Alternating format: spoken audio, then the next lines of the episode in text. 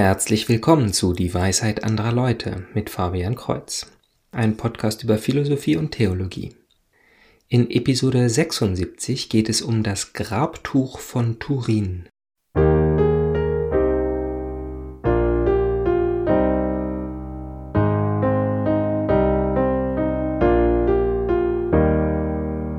Diesmal geht es um ein Ding, ein physikalisches Artefakt, welches an einem bestimmten Ort auf der Welt aufgehoben wird, gesehen und angefasst werden kann. Ich gebe zu, dass dies weder in den Bereich der Philosophie noch wirklich in die Theologie passt. Dazu ist es zu konkret. Doch kann man das Grabtuch nicht untersuchen, ohne Philosophie und Theologie zu berühren. Das Grabtuch von Turin ist ein gewobenes Leinenlaken, auf dem eine Menge Blutspuren und ganz blass das fotografische Negativbild eines Mannes zu sehen ist. Es hat mehrere Brände erlebt und hat selber Brandlöcher, die dabei beinahe symmetrisch sind, da das Tuch zum Zeitpunkt des Feuers gefaltet war. Viele glauben, dass es das Grabtuch von Jesus von Nazareth ist, und das Abbild darauf durch die Energie der Auferstehung entstanden ist. Diese Behauptung macht das Tuch natürlich sehr interessant und somit hat sich ein ganzer Wissenschaftszweig, die Sidonologie, entwickelt. Insbesondere seit dem STURP, S-T-U-R-P, Shroud of Turin Research Project 1978 der größten wissenschaftlichen Untersuchung des Tuches, haben so viele Wissenschaftler aus verschiedenen Bereichen so viele Stunden mit der Erforschung des Grabtuchs verbracht, dass man zu Recht sagen kann, dass es das am stärksten erforschte Artefakt in der Menschheitsgeschichte ist. Leider wird die Forschung aber in den Medien nicht neutral berichtet. Jede Studie, die die Echtheit des Tuches in Frage stellt, wird schnell überall publiziert selbst wenn die Autoren über das Tuch nur gelesen haben. Die Antwort derjenigen, die das Tuch bereits ihr Leben lang untersuchen, wird dann meist nicht mehr veröffentlicht. Es gibt viele Beispiele dafür. In der Podcast-Beschreibung verweise ich auf zwei Reuters-Artikel aus dem Jahr 2009, die sogar schon vor der Veröffentlichung der Studie im Titel eindeutig behaupten, dass das gesamte Rätsel damit gelöst ist. Zum Schluss steht jedes Mal dabei, dass die wirklich Festgläubigen auch diese Arbeit einfach abtun werden. Die Antwort der wissenschaftlichen Gemeinschaft findet sich auf den Archivseiten von einem der Sturb-Mitglieder, nicht bei Reuters. Sie zeigt, wie schwach die Aussage der Studie wirklich ist. Aber wir wurden ja gewarnt. Die sicherlich bekannteste kritische Studie ist die Radiokarbonuntersuchung aus dem Jahr 1988, die das Tuch auf das 14. Jahrhundert datiert. Doch wenn diese Studie auch noch heute von einigen Arbeiten und allen Medienberichten als unbestreitbar wahr angenommen wird, haben sogar atheistische kritische Wissenschaftler sie als falsch durchgeführt und daher wissenschaftlich fragwürdig anerkannt. Fangen wir mit der Historie an. Das Grabtuch lässt sich ganz gut bis etwa ins Jahr 1355 zurückverfolgen, denn mehrere schriftliche Quellen sprechen darüber, dass es öffentlich ausgestellt wurde. Die Geschichte davor ist leider nur bruchstückhaft. Es gibt Erwähnungen hier und da, aber nichts Definitives.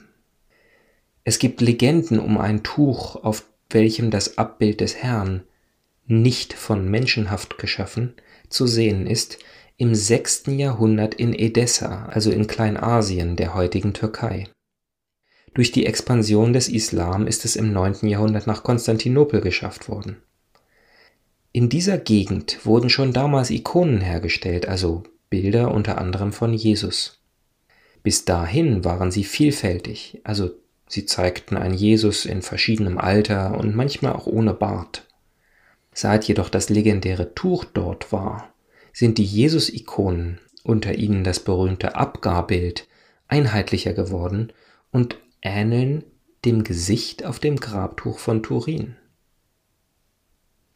Der ungarische Pray-Kodex aus dem 12. Jahrhundert, also knapp 200 Jahre vor dem Radiokarbondatum, zeigt Bilder von der Beerdigung Jesu in passender Position und mit einem Muster daneben, welches das Webmuster des Grabtuchs sein könnte. Doch der Grund für den Glauben, dass das Tuch echt ist und eben nicht im 14. Jahrhundert hergestellt, sind die erstaunlichen Qualitäten des Tuches. Das Bild ist anatomisch korrekt, was man kaum von anderen Werken von mittelalterlichen Künstlern behaupten kann. Es ist auch dreidimensional, das heißt, es ist nicht einfach auf ein Tuch gemalt, sondern folgt den Wellen, die ein Tuch über einem echten menschlichen Körper schlägt. Es ist aber auch nicht angepresst, sondern eher so, als hätte der Körper durch das Tuch geschienen. Die Flecken auf dem Stoff sind noch immer rot, obwohl echtes Blut nach einiger Zeit dunkel bis schwarz wird. Wenn jedoch ein Mensch furchtbar gefoltert wird, und die Anzahl der Blutflecken deutet auf insgesamt 600 Wunden hin, dann sammelt sich Bilirubin im Blut, und dieses Blut bleibt immer rot. Es wurden Pollen auf dem Tuch gefunden, die aus dem Raum Jerusalem aus der Zeit vor 900 nach Christus stammen. Doch wie wahrscheinlich ist es, dass der Fälscher im 14. Jahrhundert wusste, dass wir 700 Jahre später eine solche Analyse machen können? Schließlich ist es uns noch heute unbekannt, wie das Bild überhaupt entstanden ist. Normalerweise bilden sich keine Schemen von Menschen auf Grabtüchern ab. Und eine chemische Untersuchung sowie extrem detaillierte Fotos zeigen, dass die Leinenfasern nur auf einer hauchdünnen Oberfläche gefärbt sind, viel zu dünn, um irgendeine bekannte Farbe zu sein. Sie sehen eher eingebrannt aus als aufgetragen. Jede Farbe würde Spuren hinterlassen und würde an den Faltstellen des Tuches brüchig werden. Doch nichts davon passiert an diesem Tuch. Die heute am häufigsten genannte Möglichkeit ist extrem starke Strahlung. Doch selbst mit modernen Mitteln heute hätten wir nicht genug Energie, um dieses Bild zu produzieren. Aber es wird natürlich weiter versucht. Ein Wissenschaftler hat 2009 behauptet, das Tuch reproduziert zu haben. Wie bereits gesagt, hat die Agentur Reuters dies in Artikeln veröffentlicht, die die Sache bereits als felsenfest bezeichnen. Das Grabtuch wurde reproduziert. Punkt. Das Erstaunliche ist, dass dies berichtet wurde nicht nur bevor die Studie kritisch beantwortet werden konnte, sondern bevor die Ergebnisse von den Autoren selber vorgestellt wurden. Die kritische Antwort stellt, wie bei jedem Thema um das Grabtuch von Turin, diesen Versuch der Reproduktion als ziemlich zweitklassig heraus. Einige versuchen es mit Tinte, die ganz schnell wieder abgewaschen wird, andere mit Mehl, welches in einem Ofen angebacken wird. Und es gibt noch einen ganzen Haufen solcher unerklärlichen Dinge. Einige ziemlich überzeugend, andere vielleicht etwas weiter hergeholt, wie zum Beispiel dieser Fall.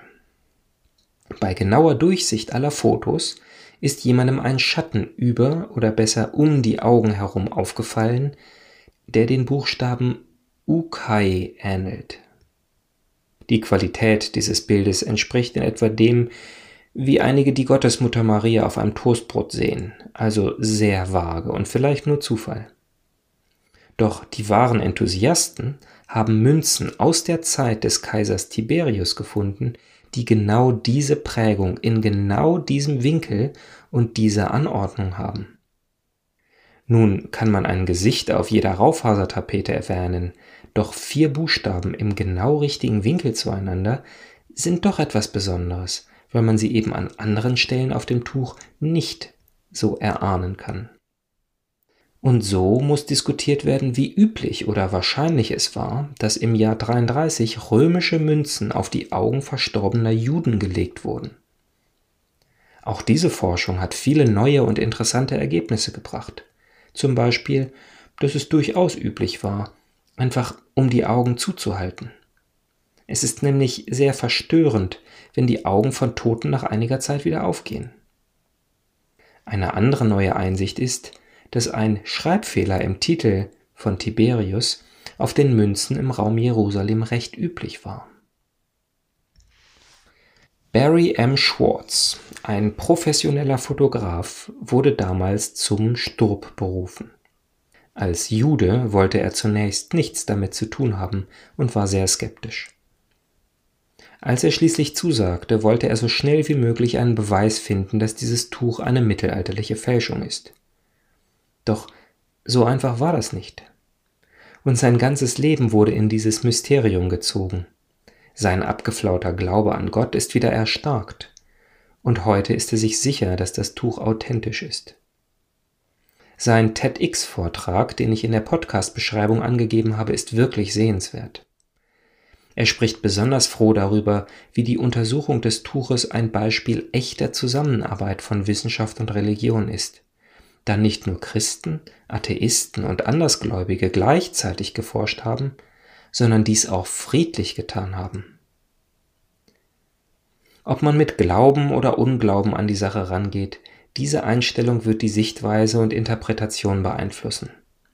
Im Falle des Grabtuchs von Turin hat dies zu einer reichen Ausbeute an Studien von allen Standpunkten ausgeführt. Arbeiten, die die Fakten wissenschaftlich angehen und es nicht nötig haben, zum Schluss zu sagen, aber die, die es nicht glauben wollen, werden es ja auch weiterhin nicht tun. Es gibt keinen Beweis in die eine oder andere Richtung. Die katholische Kirche macht keine definitive Aussage zu dem Thema. Aber eins ist klar. Wenn dies eine Fälschung ist, dann ist sie die mit Abstand atemberaubendste, gründlichste und detailgenaueste Fälschung der Welt. Was glauben Sie, lieber Zuhörer? schreiben Sie es mir unter dwal.fabian-kreuz.de. Kreuz mit TZ. Also bis zum nächsten Mal. Gottes Segen.